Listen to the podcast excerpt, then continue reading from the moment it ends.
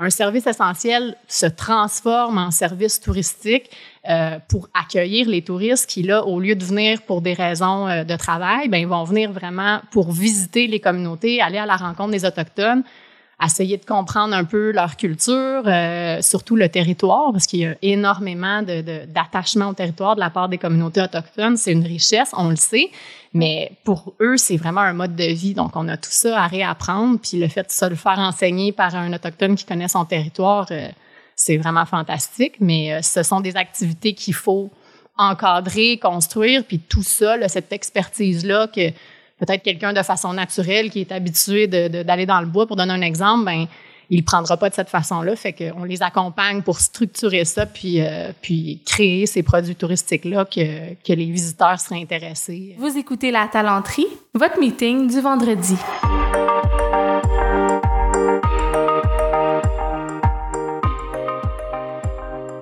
Bon vendredi, bienvenue à ce nouvel épisode du podcast de La Talenterie. La Talenterie, qui est une entreprise, mon entreprise qui produit et finance ce merveilleux podcast où on parle à chaque semaine du monde du travail, dans le fond, sous différents angles, différents aspects. Je reçois un invité à chaque semaine pour explorer justement euh, d'autres réalités. Et cette semaine ne fera pas exception parce que je reçois Caroline Hull de chez Hull Conseil.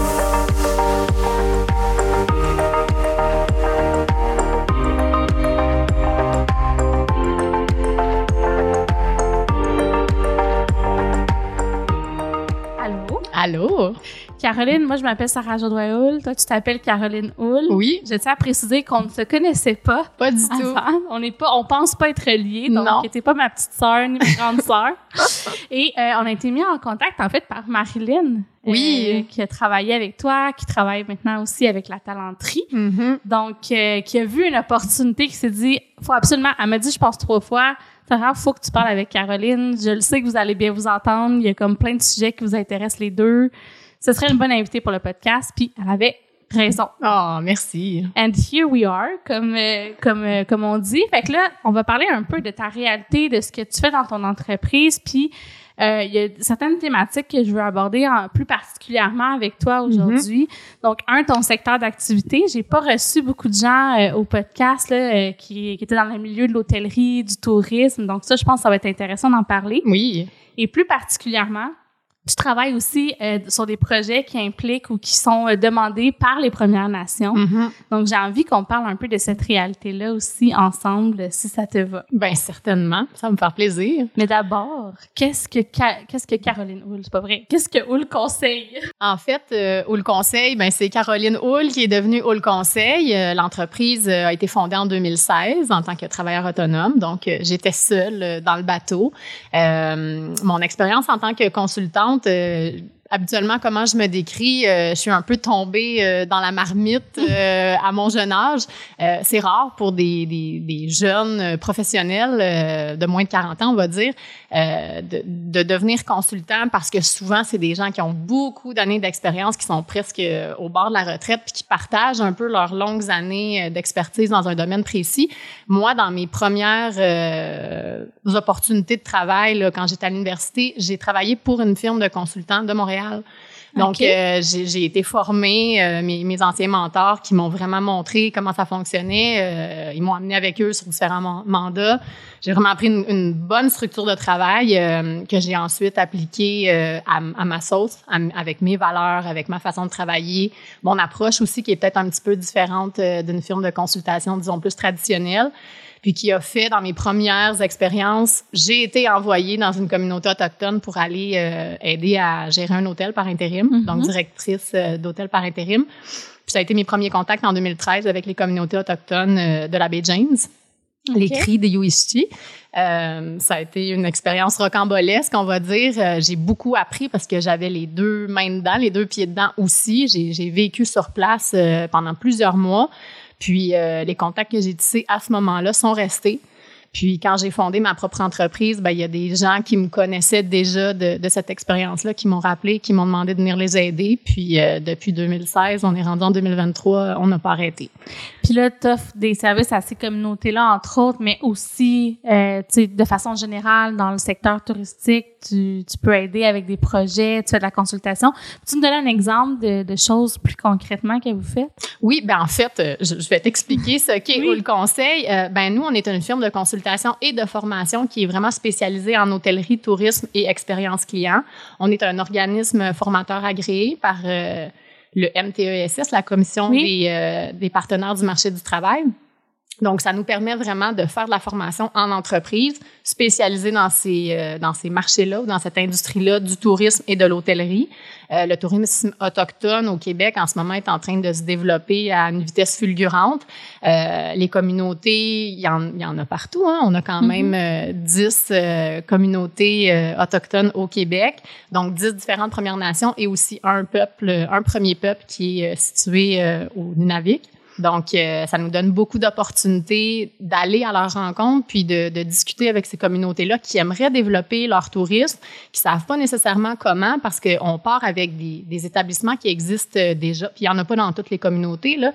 Euh, les communautés avec lesquelles on a travaillé, souvent, ont peut-être un hôtel, un motel ou un restaurant. Puis à la base, ces services-là, ce sont des services essentiels. Si quelqu'un se déplace dans une communauté, a besoin d'un endroit où dormir, va aller à l'hôtel. Même chose, s'il n'y a pas de maison là-bas sur place, il a faim, bien, il va se déplacer, il va aller manger au restaurant. Donc, un service essentiel se transforme en service touristique euh, pour accueillir les touristes qui, là, au lieu de venir pour des raisons euh, de travail, bien, ils vont venir vraiment pour visiter les communautés, aller à la rencontre des Autochtones, essayer de comprendre un peu leur culture, euh, surtout le territoire, parce qu'il y a énormément de, de, d'attachement au territoire de la part des communautés autochtones. C'est une richesse, on le sait, mais oui. pour eux, c'est vraiment un mode de vie. Donc, on a tout ça à réapprendre. Puis le fait de ça le faire enseigner par un autochtone qui connaît son territoire, euh, c'est vraiment fantastique. Mais euh, ce sont des activités qu'il faut encadrer, construire, puis tout ça, là, cette expertise-là que peut-être quelqu'un de façon naturelle qui est habitué d'aller dans le bois, pour donner un exemple, ben il prendra pas de cette façon-là. Fait qu'on les accompagne pour structurer ça, puis, euh, puis créer ces produits touristiques-là que, que les visiteurs seraient intéressés. Euh. Oui, puis tu sais, tu vois, moi, j'avais jamais entendu parler avant de, te parler ou que Marlène, en fait, me parle de toi, du tourisme autochtone. La seule expérience que j'avais vécue euh, au secondaire, on était allé dormir dans un tipi. Mais tu sais, c'était genre dans un camp de jour, c'était un peu cliché, c'était okay. pas une réelle expérience. Puis sinon, c'est ce qu'on voit dans les musées, mais de oui. vraiment avoir l'occasion de se déplacer dans les communautés, pas juste genre parce que justement, tu t'en vas travailler puis tu as un contrat dans le Nord, Mm-hmm. mm -hmm. mais pas juste, comme si c'était facile. En fait, c'est pas accessible. Et moi, je savais même pas que ça se faisait. Fait que ce que j'en comprends, c'est que c'est parce que c'est un peu nouveau. Oui. Oui, OK. Oui, c'est très nouveau. Euh, c'est de plus en plus euh, accessible, on va dire. On en entend parler. Aujourd'hui, même, on est assis ensemble, on en parle. Oui. On en entend euh, aussi dans d'autres émissions euh, publiques à la radio, à la télé. Euh, tu sais, tout ce qui se passe aussi euh, au niveau euh, politique et social. Là, tu sais, j'ai l'impression oui. que, comparativement à moi, mon expérience il y a dix ans, euh, où j'expliquais un peu ce que je faisais, puis les gens avaient pratiquement aucun intérêt, où c'était tellement loin de leur réalité. Ah oui, c'était le cliché, genre, euh, bon, ben là, sur les réserves, euh, tu sais, bon, on les nommera pas, les clichés, mais on les connaît. Fait que c'était plus ça qui était dans le discours public qu'aujourd'hui, où on est en train de réaliser que c'est une culture tellement riche, oui. qui ont tellement à nous apprendre aussi. Ben oui et non, je te dirais que c'est même pas au niveau des, des clichés ou des stéréotypes parce qu'ils sont encore très présents aujourd'hui, puis ça, on, mm. on pourra en parler là. C'est plus de dire, euh, hey, qu'est-ce que tu fais dans la vie? Puis ah, je travaille avec la communauté autochtone, je les aide, je donne de la formation pour euh, ouvrir un nouvel hôtel ou peu importe. Puis les gens font ah, ok. Bon, fait qu'on mange quoi pour souper? Tu sais, il y, y, a comme pas, il y avait ah pas ouais, d'intérêt okay. d'en discuter parce que c'était trop loin de la réalité. OK, que, j'avais pas compris ça comme ça. Okay. c'est plus de cette façon-là que moi, je, je l'ai vécu. Fait que je gardais beaucoup mes expériences pour moi. Puis il y avait moins d'opportunités aussi d'activités touristiques. Fait ouais. que les gens qui étaient, mettons, intéressés de, de, de venir pour dire « Oh my God, tu t'en vas à tel endroit, j'aimerais ça venir », ben il y avait moi aussi de mon côté qui disait « Je suis pas sûre que c'est une bonne idée. Moi, j'y vais pour travailler, mais il n'y a pas d'activité nécessairement à faire en ce moment. » Fait que là, recule le 10 ans, c'est ce que ouais. je disais. Aujourd'hui, c'est différent, euh, mais c'est pas à pas. Tu sais, c'est, on veut pas trop développer parce que je pense que c'est très important que les autochtones s'approprient leur territoire, leurs activités, leurs entreprises, puis qu'ils les opèrent avec comment je pourrais dire, avec leur capacité puis leur valeur, tu sais, fait que euh, on n'est pas dans une dans une culture de performance. Euh... T'es pas en train de débarquer là pour leur dire c'est le même ça se fait du tourisme. Absolument pas. Non non c'est ça. Absolument pas. Puis euh, tu sais si euh, je sais pas moi ils sont pas capables de, de, de ils veulent pas en fait faire d'activités qui rouvrent à 7 heures le matin jusqu'à 11 heures le soir parce que c'est trop puis les valeurs familiales sont très importantes ou je sais pas moi il y a une semaine en particulier dans l'année qui a d'autres activités traditionnelles puis qu'il faut que ça soit fermé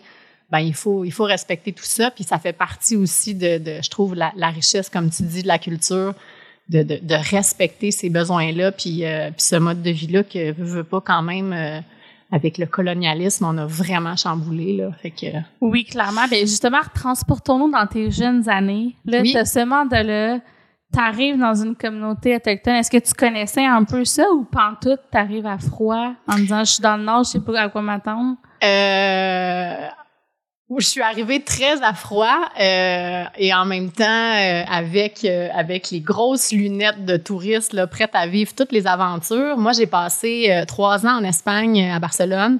Puis euh, bon, j'ai essayé de, de, de, convaincre mon conjoint qui était espagnol à l'époque de venir vivre au Québec avec moi on avait fait un peu le tour là, pour plein de raisons. C'était plus possible pour moi de, de vivre là-bas, surtout au niveau du travail. C'était dans mm. les, la grosse crise économique de 2012. Là, ah, oui, c'est vrai. Très, très difficile euh, en Espagne, euh, la réalité en fait du travail. C'est vraiment le fun d'aller euh, en voyage, mm. en touriste et tout et tout, mais pour vivre et travailler là, à cette époque-là, c'était extrêmement difficile. Donc, j'ai pris la décision de revenir euh, au Canada, mais je voulais euh, au moins qu'on essaie peut-être que, que lui euh, vienne voir s'il aime ça vivre au Québec. Puis ça a donné que c'est dans ce temps-là que j'ai eu l'opportunité de me déplacer dans le Nord. Fait que j'ai demandé de, de m'accompagner, j'ai demandé si ça me tenterait. Puis là, on ramène les super stéréotypes qu'on mentionnait tantôt. Ben pour lui, euh, aller voir les autochtones, c'était de trouver des gens avec des plumes. Puis euh, ah, ok, à ce point-là, ben oui, c'est un autre level de stéréotypes. C'est un super level de stéréotypes. Puis okay. là, je fais une petite parenthèse. Ce qui est triste, c'est que souvent, on utilise encore ça pour faire du marketing, pour attirer mm -hmm. les, euh, les visiteurs internationaux. Fait que tu sais, en Europe en particulier, mm -hmm. les gens qui veulent les voir là ben c'est ça, c'est à ça qu'ils s'attendent parce que c'est ça le genre d'image qu'on véhicule. C'est super de faire la promotion des powwows, mais quand c'est hors contexte, ben on finit par les voir encore les fameuses plumes. Fait ouais, ben c'est un peu comme si euh, nous autres on promouvait, on faisait la promotion en fait de Montréal avec euh, des chemises de bûcherons, des chaises en bois, euh, toutes euh, exactement, versant sur le balcon là, tu comprends? Dans le temps des cabanes à sucre, c'est super, tu sais, puis avec le contexte ça marche, mais c'est pas vrai qu'on s'habille comme ça toute l'année, puis c'est pas vrai que tout le monde s'habille comme ça toute l'année non plus. Fait que c'est exactement le, la même chose. Donc, on s'en va dans le Nord, prête à vivre la super aventure avec mon conjoint de l'époque euh, espagnol qui est donc excité de rencontrer les Autochtones. Fait qu'on est arrivé dans cette communauté-là, puis ça a été un peu le, reality check, là, tu sais, le clash de dire, OK, ben finalement, ils sont pas comme ça. Voici ce que ça a l'air la réserve, comment c'est organisé. Euh, c'est très différent de ce à quoi on s'attendait. OK. Mais, euh, tu sais, déjà juste la langue. Il y a des communautés qui parlent encore leur langue euh, maternelle, puis il y en a plein des langues autochtones, là, puis on les Mhm. connaît pas du tout. On n'est pas habitué à, à comment ça sonne. On reconnaît absolument aucun mot. Fait que, euh, fait que ça a vraiment été un choc culturel. Là. La première fois que je suis allée, j'avais complètement l'impression d'être dans un autre pays, alors que on était encore au Québec. Fait que c'est c'est impressionnant. Puis là, maintenant, je suis habituée, puis c'est presque ma deuxième maison d'une certaine façon, là, une fois qu'on s'est habitué à cette, à cette transition-là. Mais euh, c'est, je pense que c'est quelque chose à voir, puis il faudrait que, que chaque Québécois le fasse au moins une fois, d'aller visiter une communauté autochtone, euh, parce qu'ils sont près de nous, là. Il y en a qui sont pas si loin, tu sais. Puis tu vois, moi, ben, j'avais entendu quelques podcasts ou, tu sais, puis ma, écoute, la, l'idée que je m'étais faite, euh, qui est probable, ben, qui est fausse, en fait, c'est que c'était quand même des milieux où ils souhaitaient, tu sais, un peu rester entre eux dans la communauté. Je sentais pas que c'était comme une volonté nécessairement, parce que je me disais, je veux pas arriver là, tu sais, mais pas moi, mais mettons, Ouais. tu comprends, c'est comme, ils veulent pas nécessairement que les Québécois blancs d'Amérique débarquent puis viennent un peu justement faire les touristes chez eux. Fait que, quel est le souhait euh, de ou la vision en fait du tourisme? Puis j'imagine que ça doit varier d'une communauté à l'autre. Mhm. Mais qu'est-ce que tu sens? Ça a-tu évolué dans les deux dernières années? Où est-ce qu'on en est en ce moment dans leur souhait d'accueillir euh, les, gens d'externe, ouais. Ben en fait, ça a beaucoup évolué. Puis euh, on va ramener le, fameux stéréotype. Pendant longtemps, euh, moi je l'ai pas vécu. Je sais même pas si on était né euh, à cette époque-là. Puis j'ai surtout pas la prétention de, de, parler au nom des autochtones. Hein. Tu sais, comme on disait, je partage mon expérience. On a la chance de travailler avec eux. C'est enrichissant vraiment au quotidien. Euh, les, les, perceptions peuvent varier, donc je partage la mienne. Euh, oui, il y a beaucoup, beaucoup, beaucoup de gens qui se sentent pas les bienvenus. Euh, il y a probablement eu certaines époques où les visiteurs n'étaient pas nécessairement les bienvenus euh, dans les communautés pour plein de raisons, mais ça, ça fait longtemps que, que c'est tombé. Puis les gens sont les bienvenus. Euh, les autochtones sont très hospitaliers, là, sont sympathiques, sont contents. Euh, d'aller à leur rencontre. En fait, on, on a sûrement plus de chances de connecter avec eux, de les rencontrer si nous, on va à leur rencontre versus eux venir à notre rencontre. Oui. Fait que, fait qu'il y a ce, ce lien-là à créer. Moi, dans, dans mon cas, j'ai eu la chance, dans le fond, de, de me déplacer sur place parce qu'il y a eu une demande, la fameuse première demande, là, oui. mon, mon, tout premier mandat. Puis c'est à partir de là que la relation de confiance euh, s'est développée. Puis avec ça, ben pendant longtemps, j'ai pas eu de site web, j'ai pas eu de carte d'affaires, j'avais rien d'autre que telle personne qui me présentait à telle autre personne pour dire ben Caroline a fait ça puis si vous avez besoin d'aide elle peut vous aider. J'avais même pas besoin de rien dire puis les gens m'appelaient. Fait que tout ce que wow. je faisais c'est de répondre aux demandes parce que justement la, la j'avais déjà fait mes preuves. Ouais. puis euh, puis ça ça continue euh, aujourd'hui. Bien sûr maintenant on a un site web on a des cartes d'affaires etc puis on a ouvert notre marché. On travaille pas juste avec les autochtones mais euh, ça c'est en fait c'est parti de là. Puis c'est parti du fait que même si maintenant la tendance autochtone pour développer, euh, en fait, la, la, tendance de développer le tourisme autochtone, que les gens s'intéressent, mm -hmm. veulent aller visiter avec la COVID, ça a beaucoup augmenté aussi parce qu'on pouvait plus sortir du pays. Un moment donné, on a fait le tour de la Gaspésie, on est allé à Charlevoix, on est resté à la maison, même on avait envie de découvrir d'autres choses. Là, ben, il y a cette, euh, cette nouvelle offre-là qui est en développement, donc il y a beaucoup d'intérêt.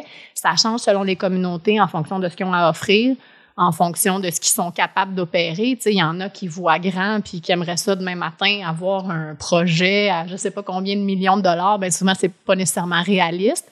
Euh, ou une équipe de 50 employés, je me dis pourquoi on commence pas avec 10, tu sais? Mm -hmm. Mais c'est déjà quand même quelque chose. Oui, une équipe de 10 sur place, on va en reparler aussi. Oui, euh, absolument. Puis, euh, mettons, là, je, je, pose une question d'intérêt personnel. Oui. Je suis sûre qu'il y a plein d'auditeurs qui se posent la même question. Mettons que ça nous tente. Euh, par où on commence? On va voir où? Tu sais, c'est sur des sites Internet spécifiques? C'est tout simplement dans expedia.ca? Comment ça marche de dire, je veux aller vivre cette expérience-là? Oh là là, quelle, question. Euh, c'est difficile parce que c'est pas nécessairement centralisé. Il y a un super site euh, qui a été fait par Tourisme autochtone Québec, qui est l'organisme en fait de promotion touristique autochtone euh, du Québec. Il y en a un aussi qui s'appelle l'ATAC, qui est l'association touristique autochtone du Canada. Donc toutes les communautés autochtones sont membres de cette de cet euh, organisme-là. Nous aussi, même au le conseil, on, on est membre, euh, ah oui, collaborateur okay. de, de, cet organisme-là parce qu'on travaille beaucoup avec eux. Donc, c'était une question un peu de, de, respect pour nous, de se garder informé aussi euh, sur ce qui se fait. Il y a énormément de promotions. Euh, c'est pas c'est pas fédéré en ce moment, fait que chaque personne partage un peu ses informations puis ces organismes-là les relais. Ils ont un TAC justement, Tourisme autochtone Canada, un super beau Instagram. Donc, pour ceux qui ont envie ah, d'être oui? inspirés par des belles photos là, d'événements ou peu importe, euh, oui, ça vaut donc, la peine. On fait à commercial TAC. Dans le fond, c'est ça leur, leur compte. C'est pas grave, je le mettrai dans les notes de l'épisode. Oui. C'est pas... Euh... Parfait. Oui, il faut valider, mais euh, si je me trompe pas, oui. Puis... Euh, il y avait quoi aussi? Il y a un, le site qui s'appelle Destination Canada qui fait la promotion aussi de, de, de différents attraits qui ont fait cette fameuse transition-là numérique, puis qui se sont mis pour les réservations en ligne et compagnie, tu sais, juste partir, avoir son petit hôtel, puis se connecter sur Expedia, il y a certaines étapes qui doivent être euh, complétées, puis c'est pas tout le monde qui est à l'aise avec ça, encore moins les autochtones. Ouais. c'est le genre de choses qu'on peut potentiellement faire, là, de les accompagner vers euh, des outils en ligne, euh, des systèmes de réservation automatisés, etc. Parce que encore aujourd'hui, il y a beaucoup de monde qui font juste répondre au téléphone, fait que Effectivement, ouais. il faut faire un petit peu plus de recherche, s'informer. Il y a des sites euh, de promotion euh, qui viennent euh, à travers les associations touristiques régionales. Donc, ça aussi, ça vaut. Tu sais, Bonjour Québec, étant donné que la tendance au tourisme autochtone est de plus en plus forte, euh, j'ai l'impression que si vous écrivez euh, quelques mots-clés là, dans n'importe quel moteur de recherche, vous allez tomber sur des sites qui sont peut-être même en construction que je connais pas euh, en date d'aujourd'hui qui, qui se spécialisent pour faire la promotion des différentes destinations. Très cool. Puis on va aller, on va pouvoir aller regarder ça. Puis c'est quoi à quoi faut s'attendre? Tu sais, j'imagine que ça varie justement d'un site à l'autre. Y a-tu de plus en plus d'activités où on est capable d'être exposé à leur culture? Oui. Euh, L'idée, euh, dans tout ce qu'on fait chez Où le Conseil, puis je pense n'importe qui qui, euh, qui veut collaborer avec les Autochtones de la bonne façon, doit viser l'authenticité. Fait que euh, n'importe quel musée ou activité culturelle, euh, tour justement guidé de la communauté, ben on veut que ça reste vrai, on veut que les gens racontent la vraie histoire. Euh, tu sais, si je prends un exemple d'une communauté qui est pas loin des barrages hydroélectriques de la baie James, mm-hmm. ben tu sais, de ce qu'on a appris nous, Hydro-Québec, c'est super, puis c'est de l'énergie verte, puis c'est fantastique, mais la version autochtone de ce que Hydro-Québec a fait sur leur territoire, puis de ce que eux ont vécu, puis ce qu'ils vivent encore aujourd'hui, ben c'est une autre histoire. Puis moi, la première fois que j'ai entendu parler de ça, je leur ai dit, vous devez nous raconter ça. On a besoin de savoir. Puis si personne nous le dit, on le saura pas. Fait que, euh, fait qu'ils ont une responsabilité à ce niveau-là euh, de, de, nous communiquer, de nous partager en fait leur, leur vision, leur version des choses. Puis euh, donc c'est ça. Oups, pardon. Euh, il y a des tours guidés, il y a des, euh, il y a beaucoup d'activités culturelles qui sont souvent très simples, mais en même temps qu'on recherche. Tu sais, si on veut aller à la rencontre de l'autre, si on veut connecter, si on veut apprendre une nouvelle culture, un peu comme on ferait dans un autre pays, hein, vraiment. Tu sais, des fois juste de s'asseoir et de même prendre un Montréal, on peut, tu sais, je veux dire pas, il y a beaucoup à découvrir au Québec. Oui. il y a beaucoup de réalités euh, différentes. Là. Absolument. Mais c'est ça, c'est que juste de prendre, mettons, un café avec quelqu'un ou un thé ou partager euh, la mm-hmm. bannique, là, qui est un genre de pain euh, typique autochtone que chaque communauté a un peu sa recette puis sa façon de le faire. Juste ça, c'est une super activité. Fait que ça n'a pas besoin d'être grand-chose qui, qui, qui, qui, va générer des conversations, qui va le partage, justement, le temps qui va être passé. Tantôt, tu disais euh, dans un tipi, ben pourquoi pas partager une bannique, un thé euh, assis dans un tipi traditionnel. Moi, je trouve qu'il n'y a pas de meilleure façon de passer son après-midi avec, euh, avec des gens, on les appelle les anciens, les elders, mm-hmm. là, les, les, les autochtones d'un certain âge qui nous partagent leur savoir, puis que souvent, c'est même pas ni en français ni en anglais parce qu'ils n'ont pas appris cette langue-là. Ils sont restés vraiment plus euh, près de leur culture. Fait que c'est des moments qui n'ont pas de prix, euh, à mon avis. Tout à fait. D'ailleurs, as-tu réussi à apprendre quelques mots, à saisir quelques trucs dans la langue, ben dans certaines langues, en fait, là, parce qu'il y en a plusieurs, comme tu disais? Oui, et puis, tu sais, ça, pour nous, c'est vraiment une question de respect. Euh, c'est sûr qu'en fonction de chaque communauté avec, euh, avec laquelle on travaille, ben c'est une langue différente, donc c'est des mots différents. Fait qu'on on, on se mhm. pratique là avant de avant d'arriver des fois pour les mots qui sont plus compliqués. Mais encore une fois c'est la même chose tu sais. Quand on voyage ben on essaie d'apprendre deux trois mots. Question de respect on le fait aussi avec les autochtones. Puis ce qui me permet de, de comprendre plus c'est vraiment drôle parce que c'est pas ce que j'aurais imaginé du tout. Dans les communautés où la langue maternelle est encore très présente je reprends encore l'exemple euh, avec les cris. Ils parlent beaucoup en cris mais à partir d'un certain moment le langage a arrêté d'évoluer parce que les, les, Autochtones ont fini par, par transférer euh, au français ou à l'anglais avec l'histoire des pensionnats et compagnie. Là. Les, les, les générations les plus jeunes ont dû malheureusement euh, changer de langue.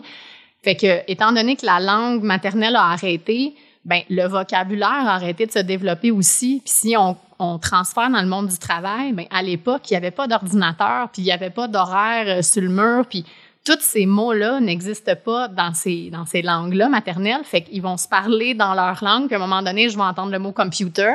Puis là, je sais qu'ils parlent de quelque chose à l'ordinateur ou du mot schedule. Ah, ah ils parlent de l'horaire en ce moment. Fait que c'est drôle parce que ça me permet de, de, de me resituer euh, selon la discussion, puis euh, les intonations. Le, il y a beaucoup d'émotions aussi, fait qu'on y va au feeling. Puis euh, même si je comprends pas d'une certaine façon, je suis capable de de m'adapter puis euh, puis de leur laisser la place aussi là. Ils vont me traduire ce qu'ils ont besoin de me traduire euh, au moment opportun. Puis s'ils ont besoin on fait une rencontre par exemple puis ils ont besoin de de se consulter ou de discuter entre eux ben euh, on les laisse on les laisse discuter puis on attend de, de voir ce qui va ce qui va en ressortir.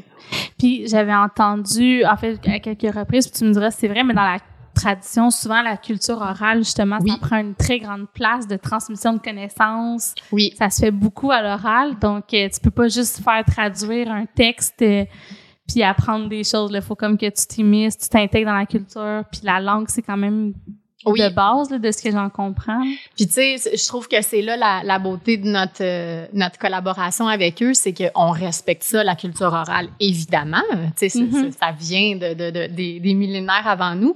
Sauf que d'une certaine façon, si on est là pour aider les gens à mieux se structurer, à opérer des entreprises touristiques, des hôtels, etc., à un moment donné, il y a des bases que peu importe la culture qui, qui, qui va opérer l'entreprise, ben il faut que certaines étapes soient suivies, certains standards, certaines, je sais pas moi, descriptions de poste. Il y, a, un million de documents qui existent partout. Euh, puis avec la culture orale, ben souvent il n'y a pas de notes qui sont prises. Tu sais, les, les, les fameux standards sont pas écrits sur papier, fait que nous on vient pallier à ça. On va chercher l'information que eux nous partagent, puis après ça on va le créer le fameux manuel euh, d'opération pour que pour qu'il y ait une trace. Puis la prochaine personne, c'est super de, de, de former à l'oral euh, une personne à une autre à une autre, mais c'est sûr qu'il y a des choses qui se perdent euh, un peu. là. en cours de route. Fait que c'est ça, on vient, euh, on vient pallier à ça avec. nous, on le fait, le travail par écrit.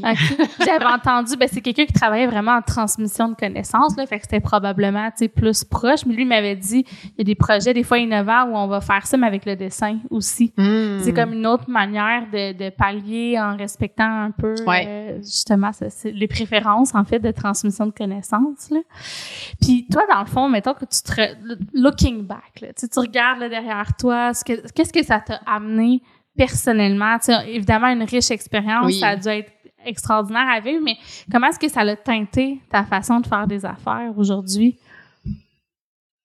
D'un point de vue très personnel, là, encore une fois. euh, Hey, c'est c'est- c'est une, c'est une bonne question. Il y a plusieurs volets. Euh, de, premièrement, de partager notre passion euh, sans sans limite. On- moi, je suis arrivée avec mon bagage euh, hôtelier, mes études, mon expérience, tout ça, face à des gens qui avaient jamais fait ça de leur vie. Euh, fait que j'ai eu l'occasion, dans le fond, j'ai eu une vraie carte blanche. J'ai bâti les programmes de formation de A à Z, puis j'ai mis évidemment mes, mes- valeurs, comme je disais tantôt, euh, mon énergie là-dedans, puis j'ai réussi à former des gens qui avaient eu aucune expérience euh, en tourisme ou en, hôtellerie par le passé. Euh, on a réussi à ouvrir un hôtel, même euh, avec cette équipe-là de, de, de, gens qui, qui, qui ont été recrutés par intérêt, mais qui savaient pas nécessairement dans quoi ils s'embarquaient. Ben, le fait de prendre tout ce monde-là puis de les amener du point A au point Z, on va dire, qui était l'ouverture, le lancement de l'hôtel, puis les avoir vus se transformer durant le processus de formation, ça a été quelque chose qui, euh, qui est très enrichissant puis que, dont je suis très fière parce que on a tellement pas souvent mis les autochtones en valeur ou, ou au devant. Maintenant, là, ils prennent plus la scène puis ils Mhm. parlent puis ils s'expriment, on les voit. euh, Ben, en sur fait, la scène qu'on commence à leur laisser la place. Exactement. C'est plus ça, là. Ouais. Exactement. Moi, je les voyais rentrer le matin, euh, ils regardaient au sol, euh, ils étaient gênés, tu sais, vraiment renfermés sur eux-mêmes. Puis on s'entend que c'est l'opposé d'un ambassadeur touristique de sa région qui doit être ouvert, qui doit saluer les gens, qui doit aller à leur rencontre, leur souhaiter la bienvenue, etc. Fait que d'avoir réussi à les transformer de cette façon-là, leur apprendre à sourire, tu c'est des choses qu'on se dit, ben tout le monde sait ça, puis on n'a pas besoin d'en parler, mais quand t'as pas cette personnalité-là, ben il faut développer l'habitude, tu de se dire bonjour. Je faisais une activité euh, où je faisais que, que les gens devaient se dire bonjour. Il y avait le côté client, côté employé, puis là, bon, tout le monde se saluait chacun leur tour. Puis euh, après deux, trois minutes, je dis bon, êtes-vous fatigué de vous dire bonjour? Tu sais, ça fait déjà 50 fois que vous le dites. Puis là, tout le monde disait oui, oui. Mais je dis ben en hôtellerie, vous allez le dire 300 fois dans votre journée. Tu sais, fait que c'est c'est plein de petites affaires comme ça que tranquillement pas vite, la graine s'est semée. Puis j'ai vu des, des, des gens, même des jeunes, là, tu sais, justement, qui étaient très renfermés, très euh, euh, gênés, s'ouvrir, euh, puis complètement se transformer, d'être fiers de, de, de, de qui ils sont, en fait, d'être à l'aise dans leur fonction, puis, tu sais, surtout dans un poste de réceptionniste, c'est, c'est, on a Mhm. besoin de ça de un, puis tout ce que j'ai montré, tout ce que les gens ont appris, ben ils l'utilisent ailleurs, puis je leur disais, la prochaine fois que vous allez passer une entrevue de travail, ben réutilisez ces techniques-là, tu sais, euh, votre non-verbal, la façon que vous vous présentez, euh, votre confiance en vous. Fait que euh, j'ai l'impression, en fait, que j'ai pu partager des outils euh, que tout le monde peut garder euh, pour le restant de ses jours. Fait que ça, ça me fait, ça me fait vraiment plaisir. C'est très cool. Puis dans ce que tu nommes, je trouve qu'il y a quelque chose de. J'avais pas pensé t'en parler avant l'entrevue, mais là, je viens d'avoir un flash, puis j'aimerais ça qu'on aille là si ça tente. Il y a quelque chose dans accepter de revenir à la base dans certains trucs, tu sais, des gens qui n'ont pas nécessairement eu euh, des formations ou été exposés à des choses, tu sais, là, on le vit dans le monde du travail, peu importe où on est, il y a des changements majeurs, l'arrivée de l'intelligence artificielle, pour pas la nommer, entre mm-hmm. autres, va bouleverser beaucoup euh, de choses, puis il y a des réels enjeux sur, OK, mais comment on va faire pour euh, mettre les compétences des gens à jour, tu sais. Euh, puis toi, ça serait quoi? Ben, attends, je vais essayer de te poser une question claire, mais dans, dans cette optique-là, de dire, OK, ben qu'est-ce, comment on fait quand on a un bassin de talents qui ont peut-être pas développé les compétences soit techniques ou, tu sais, le fameux savoir-être, savoir-faire? Ouais comme comment tu fais pour repartir de la base sans infantiliser, euh, sans euh, marginaliser, sans en focusant sur les bonnes choses, t'aurais-tu comme des trucs à nous partager ou bonnes pratiques? Ben en fait, partir de la base, c'est un truc en soi, je pense, puis à mon avis, c'est le plus important parce que trop souvent, on fait l'erreur d'assumer, comme je disais tantôt, que les gens le savent déjà, puis en faisant ça, on les, on les empêche d'apprendre peut-être ce qu'ils auraient aimé se faire enseigner au départ, mais on se dit, ah, mais toi, tu le sais déjà, on va aller au prochain niveau, puis on va aller au prochain niveau, mais c'est de, de renforcer la base qui aurait pu être le, le, plus important pour cette personne-là, qui va lui permettre ensuite de se développer. Fait que, tu sais, je prends un exemple vraiment basique. Quelqu'un qui est pas super à l'aise avec l'informatique, ben peut-être qu'il est pas efficace dans la gestion de ses courriels. Fait que moi, ça me sert à rien d'y apprendre 42 logiciels de plus s'il perd la moitié de sa journée à essayer de se démêler. Fait que moi, je propose en fait de, même si c'est pas long, de revenir à la base pour tout le monde. Puis ça infantilise. J'ai jamais eu en fait d'expérience où ça s'est, où la personne s'est sentie infantilisée parce que la seule chose qu'on réussit à faire quand on repart de la base, on fait juste cocher ça, c'est bon, parfait. On passe au prochain sujet, on passe au prochain sujet. Puis de cette façon-là, ben, on traite tout le monde de la même façon.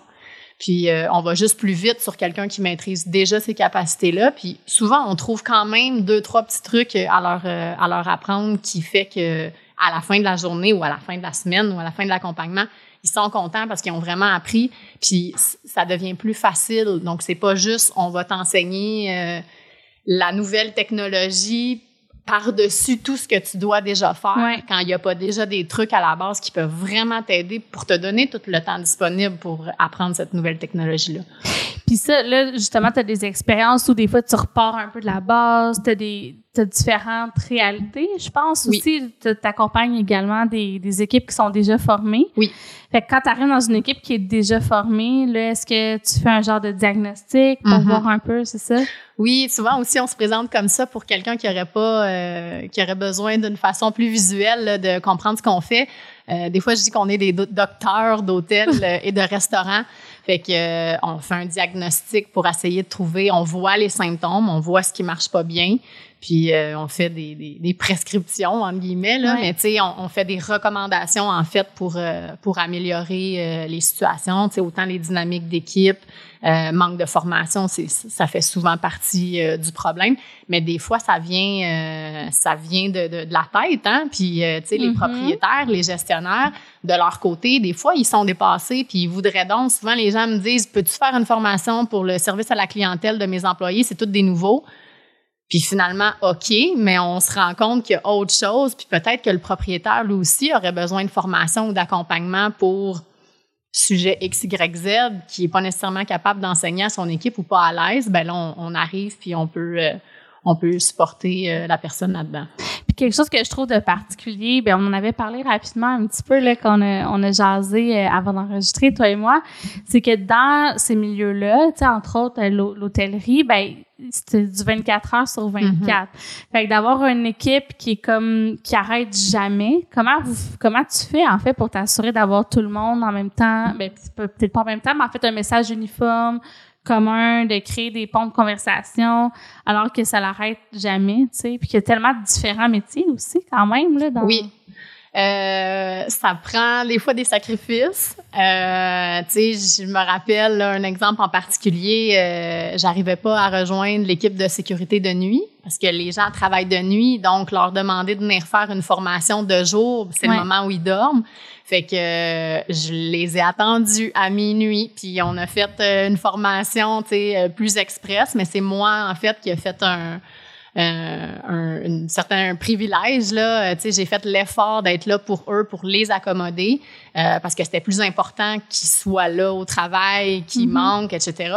Euh, mais sinon, pour les équipes qui travaillent 24 heures sur 24, souvent on fait des groupes. On n'a on pas le choix, tu sais, euh, puis on s'assure de... Ça, ça, ça revient vraiment, encore une fois, à de la formation, de la conscientisation, d'expliquer aux équipes, en fait, que ça roule 24 heures. Il y a des choses qui peuvent arriver en pleine nuit, autant qu'il y a des choses qui peuvent arriver dans le jour, puis que les équipes ont besoin de se communiquer ça.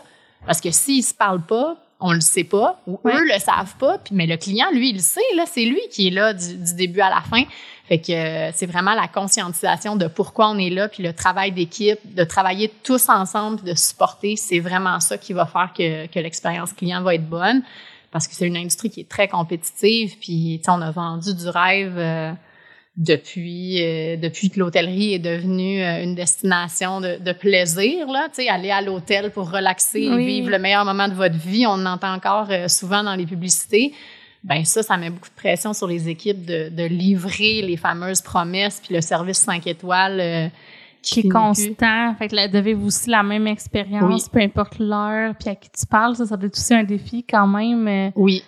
Oui, puis c'est ça qui est important, c'est que les équipes qui sont peut-être moins sollicitées, les équipes de soir, les équipes de fin de semaine, les équipes de nuit, ben si on les laisse tomber, puis on leur offre pas la même formation qu'on donne aux équipes de jour, parce qu'on se dit les gens arrivent souvent plus dans le jour qu'en mm-hmm. plein milieu de la nuit, ben ça fait que le service n'est pas nécessairement standardisé puis le même à toute heure du jour ou de la nuit.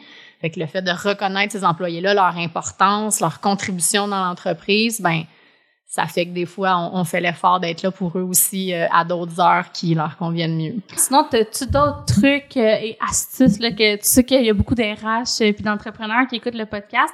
Fait que pour accompagner des gens quand on est on recommence un petit peu justement euh, à la base avec des nouvelles compétences, des choses que les gens sont pas habitués, qu'est-ce que tu dirais qui est important? Ben, je veux pas presser pour ma paroisse euh, non plus, mais c'est sûr que nous on est euh, on est activement impliqués dans la formation. Euh, puis le fait qu'on est en pénurie de main-d'œuvre aujourd'hui, ben ça ouvre la porte à ce que plusieurs engagent des gens qui n'ont pas nécessairement de, de, formation dans le domaine ou, comme tu dis, là, de compétences vraiment précises par rapport aux tâches qu'ils doivent effectuer. Euh, il faut développer les outils, il faut leur donner un certain encadrement, que ça soit un, manuel de procédure, que ça soit les, les informations de base. Tu sais, préparer la fameuse journée 1 d'intégration mm-hmm. d'employés. On parle beaucoup de, ou j'ai parlé beaucoup d'expérience client, mais l'expérience employée c'est c'est quelque chose qui est fondamental, surtout à l'époque où on est aujourd'hui, parce que je le vois avec les jeunes dans notre industrie tourisme et hôtellerie, euh, les emplois de première ligne c'est pas nécessairement des gros salaires, donc on prend souvent des jeunes qui n'ont pas d'entreprise, puis de pardon d'expérience, puis euh, si ces gens-là ont pas beaucoup d'expérience, puis que la première journée se passe mal, ben c'est tellement facile pour eux de dire sais tu quoi? Non merci ça me tente pas. Puis ils reviennent pas le lendemain là. Fait que de, de préparer cette expérience là employée de leur donner les outils pour réussir pour se sentir à l'aise et compétent même s'ils n'ont pas développé toutes les compétences euh, c'est fondamental pour euh, pour aider le développement de ces employés là puis quelqu'un qui se sent supporté dès le jour 1 ben peut accélérer son développement pas mal plus rapidement que si on lui dit ben apprends sur le tas puis euh, à un moment donné, tu vas savoir comment ça marche. Ben, on n'est pas garanti qu'il fasse les choses de la bonne façon. Puis, euh, on n'est pas garanti non plus qu'il euh, performe bien puis qu'il soit heureux au travail. Ouais, puis il y a une part un peu de responsabilité sociale. Je veux parler trop loin, mais de dire, tu sais, tu as choisi d'embaucher quelqu'un qui a une première expérience de travail ou qui est pas à l'aise avec ces compétences-là. Mm-hmm. Je pense que comme employeur, on a une part de responsabilité aussi de s'assurer que ça se passe bien parce que ça peut aussi avoir un impact sur sa perception de lui à long terme. Là, tu sais, oui. tes premières expériences, tes poches. Ouais. C'est pas. En tout cas, des fois, je vais loin puis je réfléchis loin, mais je pense qu'on a quand même ce devoir-là, ou en tout cas, si on a envie d'avoir un impact positif dans la vie des gens, ça peut peut-être être une façon euh, de le faire. Là. Absolument. Puis on ne sait pas jusqu'où ça peut aller parce que quelqu'un qui, qui, est dans un poste de, de service à la clientèle, donc avec un contact client, ou ça se passe mal parce qu'il se sent pas outillé puis qu'il se dit ben plus jamais.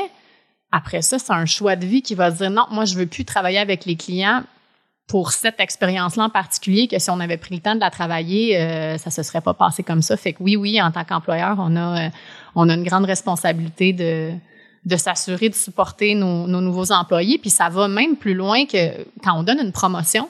Tu sais, euh, on peut prendre notre meilleur employé qui performe super bien sur le plancher. Je peux prendre l'exemple d'un serveur, par exemple, dans un restaurant ou d'un réceptionniste dans un hôtel. Puis on dit, OK, tu es tellement bon, tu es un bon vendeur. Je vais te mm-hmm. donner la promotion, tu vas devenir le superviseur ou tu vas devenir le directeur du département. Wow, bravo, on t'aime. Mais après ça, on le laisse aller puis on lui donne pas nécessairement les outils. Lui, il vient de changer de catégorie. Il y a un nouvel emploi, il y a des nouvelles responsabilités. Il fait plus le travail qu'il faisait avant si on l'encadre pas puis on le supporte pas, ben ça se peut très bien que ça soit plus le, le, le temps bon employé qu'on avait la semaine passée. Puis on peut pas s'imaginer qu'il connaît déjà tout le travail puis qu'il sait quoi faire si c'est la première fois qu'il est dans ces souliers-là. Fait que mm-hmm. ces gens-là aussi, là, si on veut qu'ils performent bien, qu'ils se sentent à l'aise, puis qu'ils n'aient pas envie de, de, de s'en aller parce que finalement c'est trop la pression, peu importe, ben euh, il faut il faut leur donner les outils aussi pour bien performer. Comment tu fais pour avoir la rétroaction justement des gens pour voir comment ça se passe de ton côté, tu sais, parce que là on parle de structurer la formation, mais il y a une notion aussi de structurer le feedback, euh, tu sais, d'aider les gens à, à pouvoir nommer dans le fond de quoi ils ont besoin. Tout ça, toi de ton côté, c'est quoi tes tes outils ou tes tes meilleures pratiques? Ben, je pense que prendre le temps, hein, il n'y a pas, euh, il a pas d'outil magique, sinon euh, tout le monde le ferait euh, de la bonne façon, mais d'être vraiment ouvert, de d'écouter ce que les gens ont à communiquer. Oui, on peut poser la question, hey, comment ça va, mais si on fait ça en envoyant trois quatre courriels, puis en n'étant pas nécessairement focus sur l'employé, ben il va se dire, ça va bien, je peux-tu retourner, merci, j'ai rien à dire. On va pas chercher l'information mm-hmm. qu'on a besoin, fait que le faire avec l'écoute active, puis sans jugement. Tu sais, euh, souvent, un employé peut partager une situation euh, dans laquelle il est pas à l'aise. Premièrement, il va le faire s'il se sent confiance. Puis, euh, puis deuxièmement, après ça, ben tenir sa parole. Moi, je le dis beaucoup aux employés quand on s'engage envers des clients. Comptez sur moi, je vais régler votre problème. Mais en tant qu'employeur, si tu dis à ton employé, parfait, je m'en occupe, ben occupe-toi-en parce que l'employé, il, s'attend. Tu as fait une promesse, en fait. Mm-hmm. Fait que c'est la même chose que expérience client, expérience employé, on revient à ça, mais tu sais, on, on, sert nos employés pour, pour faire qu'ils se sentent mieux, ben c'est la même chose. Si tu dis compte sur moi, je m'en occupe ou je fais telle vérification, je te reviens, ben leur revenir puis leur donner l'information euh, auquel ils s'attendent parce qu'on leur a fait la promesse qu'on allait le faire, c'est vraiment important. Ouais, puis ça a l'air bien simple, mais dans les faits, il faut s'arrêter des fois quand même euh, pour y penser parce que la vie va vite, les choses vont vite. Mm-hmm. Tu fais bien de le redire. Merci beaucoup. Puis euh, ça m'amène à ma prochaine question. Je me permets de revenir un peu euh, à justement à cette expérience là, que tu as vécue et que tu continues de vivre au mm-hmm. quotidien avec euh, les, les, peuples des Premières Nations. Si, si jamais tu avais des conseils à donner à, mettons, moi ou d'autres consultants qui écoutent le podcast, parce qu'il y en a beaucoup, mettons que nous, on voudrait, on dirait, ah, j'aimerais savoir ce genre d'expérience-là. Quoi faire, quoi ne pas faire, comment est-ce qu'on peut faire pour être un, comment tu fais pour être exposé à ces communautés-là, puis avoir la chance de, de travailler avec eux? Puis aussi, ça serait quoi les bonnes pratiques, la posture à prendre? Qu'est-ce qui serait important de savoir justement pour avoir une relation nourrissante, tu sais, euh, avec eux? Il y a beaucoup de choses. Euh, on va y aller en rafale. Là. Euh, si jamais vous avez d'autres questions, vous pouvez nous contacter. Ça va nous faire plaisir d'en jaser. Là. Mais euh, si je peux vous donner peut-être quelques conseils, la première chose, c'est qu'il faut se questionner sur qu'est-ce que j'ai à offrir. Qu'est-ce que qu'est-ce qu'on fait dans la vie, qu'est-ce que vous faites dans la vie mm-hmm. que vous pensez que, que tout le monde peut en bénéficier? Si ça marche pour les communautés, ben fantastique. Mais si finalement c'est pas applicable, ben ça sert à rien de d'aller mm-hmm. vers eux. On s'entend là, ça c'est la base de la base. Euh, soyez critique à l'égard de vos motivations. Puis ça, je dis ça vraiment en toute humilité, euh, parce que l'idée c'est pas de vouloir nourrir son ego, c'est pas de dire hey moi je suis cool, je travaille avec les autochtones. Sais, il faut pas tomber là-dedans parce que si vous perdez vous autres votre notion de, de sensibilité, de d'humilité de sincérité, de vouloir vraiment aider des gens pour vrai là, tu sais au-delà de, de d'avoir des nouveaux clients, etc. C'est pas facile. On, ça nous demande de travailler très fort. Fait que, il faut que la motivation vienne vraiment du cœur, d'avoir de, envie, oui, de vivre l'expérience, mais d'embarquer dans l'aventure, puis de, de d'être prêt à faire face à l'inconnu, d'être prêt à faire face aux imprévus. C'est le, le, le, mode de gouvernance est différent, fait qu'on peut pas s'attendre à performer à 100% euh, rapidement puis euh, en mode go go go parce que c'est pas ce genre de clientèle là. Souvent il y a des délais, euh, il y a des gens qui doivent se consulter. Il faut vraiment faire preuve de très grande flexibilité. Euh, puis c'est là que ça va devenir enrichissant. Une fois qu'on s'est adapté, qu'on a ralenti peut-être notre rythme, puis qu'on l'a adapté à leur façon de faire, à leur système de gouvernance, à leurs valeurs aussi. Ça nous arrive souvent, on a des, on a des délais euh, vraiment serrés pour projet X, Y, Z. Puis là, ben il y a un décès dans la communauté ou il y a un décès dans la famille du client. Ben là, tout peut être sur pause pendant une journée, deux jours, peut-être la semaine, peu importe il faut vivre avec ça, puis on peut pas être fâché pour personne, contre personne, tu sais. Euh, on, doit s'arrêter, on prend une pause, on respecte la situation, puis euh, on reprend le travail quand, quand le client décide de reprendre le travail avec nous. Fait que c'est, vraiment un autre mode de, fonctionnement, puis euh, il faut avoir ça à l'esprit avant de, de commencer une relation avec les autochtones, parce que sinon la confiance s'installera pas. Puis mm-hmm. sans confiance, ben on peut pas, on peut pas atteindre nos objectifs, ça c'est sûr. Ouais, mais tu vois, moi, tu me nommes ça, puis j'ai l'impression, tu sais, puis c'est un jugement que je vais porter sur euh, notre culture, là, mais j'ai l'impression que, évidemment, que ça a de l'allure. Si c'est une communauté, il y a un décès, tu sais, qu'est-ce qu'il y a d'autre de plus important dans la vie? Que de prendre le temps de vivre les choses importantes? Fait en tout cas, est-ce que des fois, ça te ramène un peu aux vraies, aux vraies affaires, c'est super cliché, mais tu sais, à, l'important, oui. à l'essentiel. Oui, puis tu sais, c'est aussi, euh, aussi ridicule que, tu sais, si je me regarde moi, quand ma grand-mère est décédée, combien de temps j'ai pris pour faire mon deuil? Cinq minutes, puis j'ai repris mon ordinateur. Tu sais, c'est on, est mm-hmm. tellement dans la culture de la performance qu'on prend pas le temps de s'arrêter pour dire peut-être que j'ai besoin de deux jours, puis je vais me calmer, puis je vais focuser, puis peu importe sais, on le fait pas, ça. Personne se permet nécessairement de faire. Le, je, généralise, on s'entend, mais c'est qu'on a tellement minimisé tout ce qui est dans notre vie personnelle qu'on tasse dans un coin parce que là, on est en mode travail, puis c'est lundi, il est 9 heures, puis il faut commencer la semaine. Euh, que ça nous ramène, oui, vraiment beaucoup de dire Ah, OK, aujourd'hui, c'est une journée spéciale on, va l'apprendre nous aussi, tu sais, puis après cinq heures, ben tout le monde est parti, ben nous aussi, on a le droit d'arrêter d'envoyer des courriels après cinq heures, puis il y a personne qui va mourir, c'est pas une question de vie ou de mort, tu sais, fait que ça nous, oui, ça nous apaise, puis euh, en fait, c'est agréable de travailler avec un rythme un peu plus lent. Euh, Merci pour, euh, pour ta perspective là-dessus. Puis par rapport, puis là, encore une fois, c'est de ton point de vue à toi. Là, On mm-hmm. comprend que tu n'es pas porte-parole. Puis peut-être ça serait intéressant, en fait, que je reçoive euh, au podcast quelqu'un qui est membre de ces communautés-là euh, dans le monde du travail. Là. Je, ça me donne... Vraiment, oui. Ouais. Puis tu pourras peut-être me présenter quelqu'un. Ben oui, et eh oui, certainement. puis j'allais te demander, tu sais, par rapport à la relation, justement, à la nature puis au territoire, parce que toi, tu as quand même des projets aussi qui impliquent un peu cet aspect-là. oui. Est-ce que tu as envie de nous parler de comment comment ça se passe, ou qu'est-ce que toi t'apprends euh, de, de ça, ou des, des choses à savoir peut-être, si on a des projets qui impliquent euh, le territoire? Oui, ben euh, comment je pourrais dire, j'apprends énormément en fait, j'apprends tout. On, mm-hmm. on, arrive là-bas puis on sait rien, tu sais. Fait que c'est le fun de, de de se faire prendre en charge d'une certaine façon que, que, il faut faire confiance en fait puis si on s'en va dans un endroit ben on connaît pas le chemin. Il, il, faut faire confiance à la personne qui nous guide puis qui nous amène où on s'en va parce que ça, serait impossible. Des fois, je peux même pas dire aux gens où est-ce que je suis parce que je ne sais pas moi-même. C'est tellement loin puis, euh, puis isolé.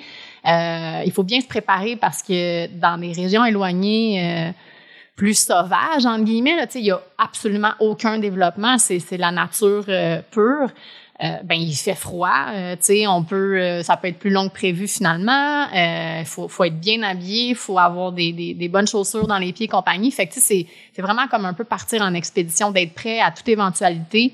Si on fait des longues routes pendant des heures et des heures, ben si l'auto tombe en panne, oui, il faut avoir de l'eau, oui, il faut avoir quelque chose à manger dans l'auto. Fait que n'importe quelle personne qui voudrait s'organiser un voyage là en terre éloignée, ça vaut la peine de, de, de prendre un peu de temps pour, euh, pour se préparer d'avance, pour s'informer surtout, s'informer sur la culture, euh, sur, sur les communautés où on s'en va, puis sur le territoire aussi, combien de temps ça prend à arriver et où la prochaine station-service. Il y a des choses très, très de base. Il y a beaucoup de publicité en ce moment de dire partez sur un road trip, euh, sautez dans votre voiture, puis c'est le temps de décoller. Ben, c'est pas nécessairement recommandé sans préparation d'avance parce que euh, c'est ça, c'est des, c'est des terres euh, qui sont qui sont arides parfois. Puis tu sais, partir en plein hiver, par exemple, c'est magnifique les paysages, on s'entend, Mhm. mais il fait quand même moins 50 le selon où on est. Plus on monte dans le nord du Québec. Oui, ça peut être un Oui. petit peu plus rough. Par rapport au, à l'aspect, justement, encore une fois, un peu sur le territoire, mais de type protection de la nature, j'ai comme l'impression qu'on a, t'as nommé entre autres là, euh, Hydro-Québec, de Jim. Moi, j'avais vu J'aime Hydro, là, fait que j'avais vu un petit peu euh, les deux côtés de la médaille. ouais. Est-ce que c'est quelque chose que tu sens dans les développements, exemple immobilier, des projets, qu'il y a comme un- une considération différente ou une autre façon de voir le développement du territoire? C'est sûr que l'environnement est vraiment au cœur des, des Mhm. préoccupations. Puis même ici aussi, hein, de plus en plus. Ouais. Fait que euh, comment on peut bien utiliser l'énergie, comment on peut euh, sauver dans les, les dépenses de transport, par exemple. Tu sais, ça paraît pas, là, mais plus on est loin, euh, plus ça coûte cher juste envoyer les matériaux de base. Fait qu'il y a plein de, de petites façons d'innover là-dedans pour euh, pour que les bâtiments soient euh, le moins cher possible puis le plus efficace possible. Euh, au niveau aussi de la, de la protection, on va dire de la nature, mais des gens aussi.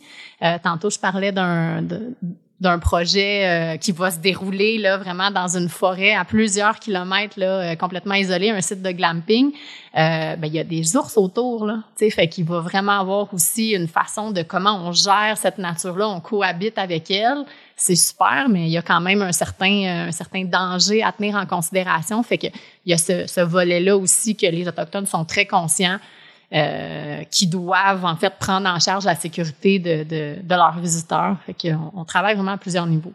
Ben merci beaucoup pour tes échos. Puis euh, je pense que en tout cas, on a tout à apprendre de Mhm. s'intéresser. Tu sais, c'est drôle parce que nous, tu l'as nommé, on parle d'environnement, on parle de conciliation travail-famille, on parle de plein de choses comme si c'était un peu nouveau, Ouais. alors que dans d'autres cultures, ça a peut-être été un peu plus réfléchi. Même chose pour la médecine.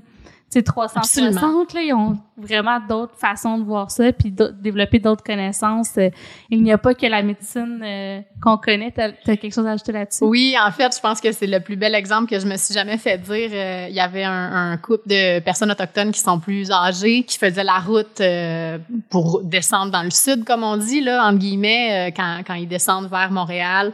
Euh, ils appellent ça descendre au sud parce qu'ils vivent au nord.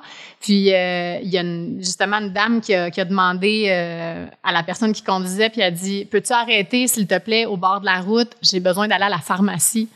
Puis en fait, elle voulait juste aller en forêt chercher des plantes. Ah, wow! Puis quand, quand ils m'ont raconté ça, je dis mon Dieu, c'est tellement beau, tu sais, parce que oui, il y a, il y a tellement de, de, de plantes médicinales, d'herbes même qu'on peut utiliser, puis euh, puis ils ont encore tout ce savoir-là, fait que ça vaut la peine de, comme on disait, de prendre le temps de s'asseoir avec eux, de discuter, parce qu'ils ont beaucoup beaucoup à nous apprendre. Merci. Puis Caroline, j'aimerais ça qu'on revienne sur tes projets. Oui. Ce que tu peux dire. Là. Oui. Parce que tu as des belles affaires euh, dans le dans le pipeline ou Oui. qui s'en viennent, entre autres, avec les communautés autochtones. Qu'est-ce que tu peux nous dire qu'on a le droit de partager à l'heure actuelle? Euh, pour donner le goût là, aux gens de prévoir leurs vacances d'été tranquillement? Ben en fait, euh, je veux pas trop m'avancer parce que je me dis si jamais il arrive quoi, tu sais, il y a beaucoup d'imprévus parfois, puis tout ça fait qu'on n'a pas encore de date d'ouverture, mais je peux peut-être te parler de, de deux projets qui, nous tiennent vraiment à cœur. Euh, Il y en a un qui est en Gaspésie. euh, avec les Micmacs, puis euh, ils sont en train de rénover un bâtiment existant qu'ils ont, racheté en fait, qui se sont vraiment réappropriés leur territoire. C'est en plein centre de la Gaspésie. Ça va devenir un pôle touristique avec différentes activités. Puis, euh, je trouve ça vraiment beau, euh, le fait que les Micmacs se, se réapproprient ce Mhm. territoire-là, parce que la Gaspésie, c'est une destination qui est connue, que les gens vont souvent. Puis, le fait qu'ils développent différentes activités va permettre à quelqu'un qui dit, ben moi, je connais la Gaspésie par cœur. Hum, non, il y a, il y a- Mhm. maintenant, il y, a des, il y a des nouveaux attraits. Puis, euh, c'est ça. Fait que ça, c'est un projet qui, me- qui me tient vraiment à cœur. Les, les rénovations viennent juste, juste de, de, de commencer, en fait, hier. OK. Fait que euh, je sais pas exactement combien de temps ça va prendre là, Ah, mais ça peut être long des rénaux. Fait qu'on, comme tu fais bien, je pense que peut-être t'avancer sur une date d'ouverture. Mais fait que peut-être cet été.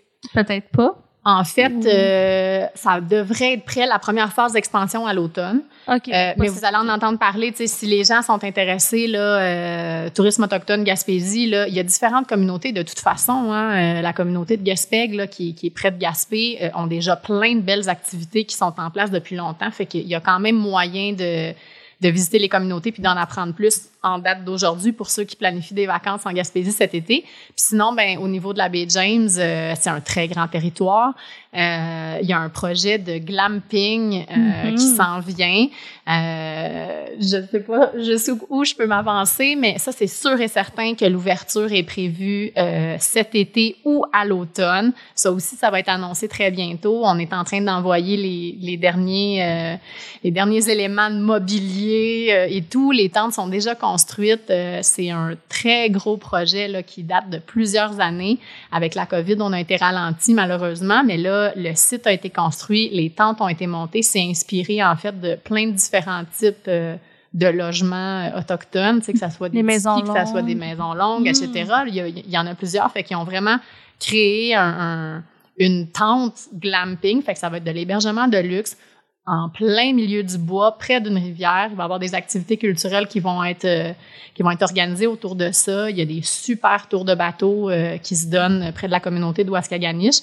Fait qu'on est en train de forfaitiser un peu cette expérience-là, que les gens puissent aller dormir, manger, puis faire des activités euh, autour. Ça aussi, c'est un autre beau projet là. euh, Mais ça, c'est Mm. vraiment cool. Écoute, je- on va inviter les gens à te suivre. Est-ce que tu communiques sur LinkedIn des fois? Ou Oui. que- Oui, OK. Oui, euh, LinkedIn ou le conseil. On a une page Facebook aussi qui est où le conseil. On a un Instagram, euh, mais là, je suis un peu cordonnier mal chaussé. On, on partage pas beaucoup d'informations. On, on essaie de le faire de façon plus régulière. C'est difficile parce qu'on peut pas toujours partager sur quoi on travaille quand Ben oui. on est au. c'est plus confidentiel là, avant que, que les projets soient lancés. Mais euh, quand on a des bonnes nouvelles à partager, c'est sûr que- qu'on les partage sur les réseaux. Parfait. Fait qu'on va mettre toutes les notes de toute façon dans l'épisode pour te suivre. Également, euh, le compte Instagram de Tourisme Autochtone Canada. tu Québec. Québec. Ça vient de me reprendre. je m'étais nommé avec un C, là, je m'étais pris une petite note. Donc, on va pouvoir euh, partager ça. Merci de ton passage euh, au podcast de la talenterie. C'était très sympathique comme échange. Ben merci de m'avoir reçu, ça m'a fait super plaisir. Merci, à bientôt. Bye bye. Bye.